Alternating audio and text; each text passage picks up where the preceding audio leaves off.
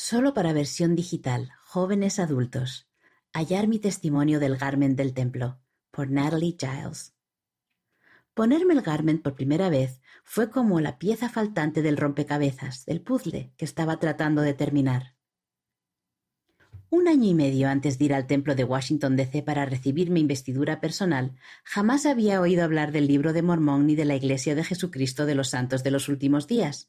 Pero cuando conocí a los misioneros y comencé a aprender sobre la Iglesia, no pude evitar sentir que el Evangelio era verdadero.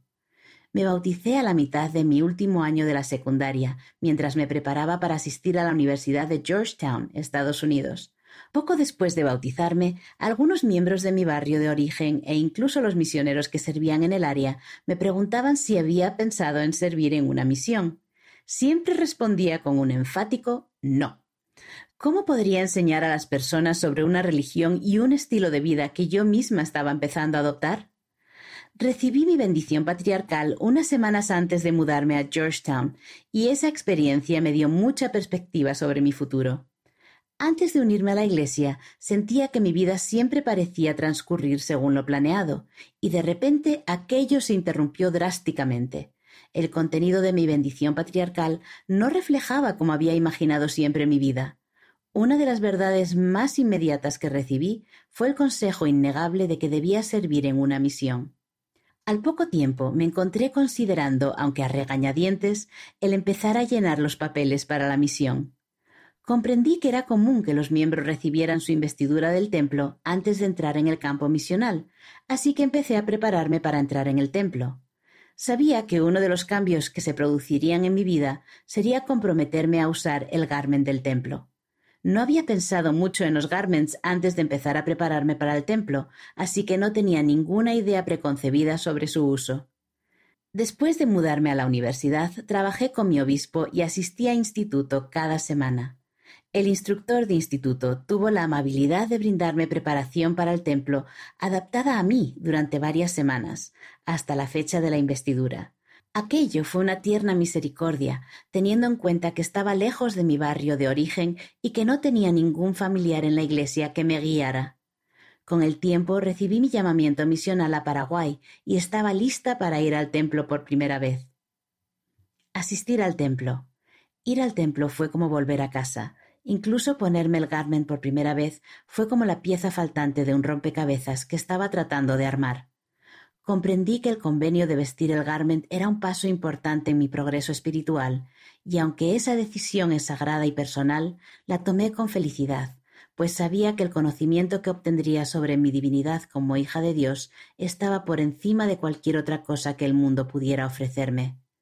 Después de recibir la investidura, el mayor cambio no era en cuanto a cómo me sentía al vestir el garment, sino en el nuevo guardarropa que tenía que armar a partir de entonces. Me deshice de un montón de ropa del armario que no cubría mis garments. Sin embargo, hacer esos cambios en mi vida me pareció correcto. Debido a que dediqué tiempo a prepararme para el templo, los cambios en mi guardarropa fueron una experiencia feliz y sencilla y a medida que me esforcé por aprender más, aumentó mi testimonio de que comprometerme a usar el garmen del templo es más que un simple cambio en el guardarropa.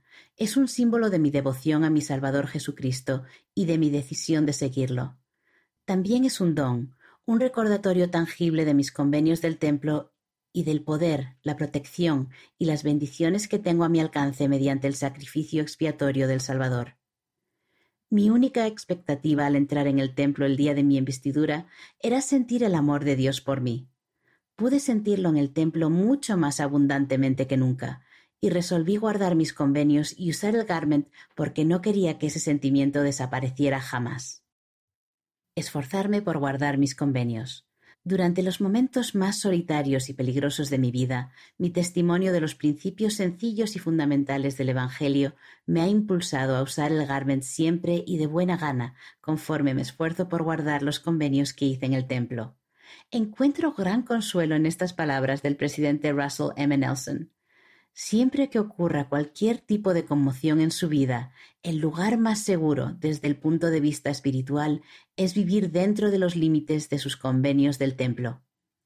Créanme cuando les digo que si su cimiento espiritual está edificado firmemente en Jesucristo, no tienen por qué temer.